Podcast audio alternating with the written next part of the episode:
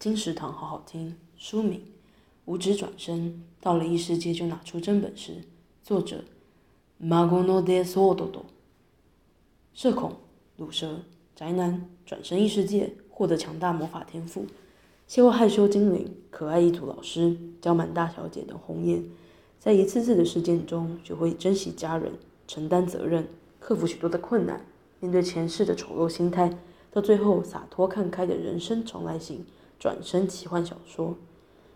作者对于主角的描写是一种很合理的通过努力达成目标的叙事，也没有强硬的转折或是加快剧情，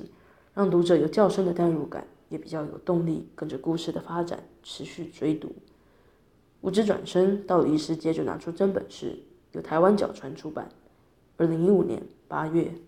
金石堂陪你听书聊书。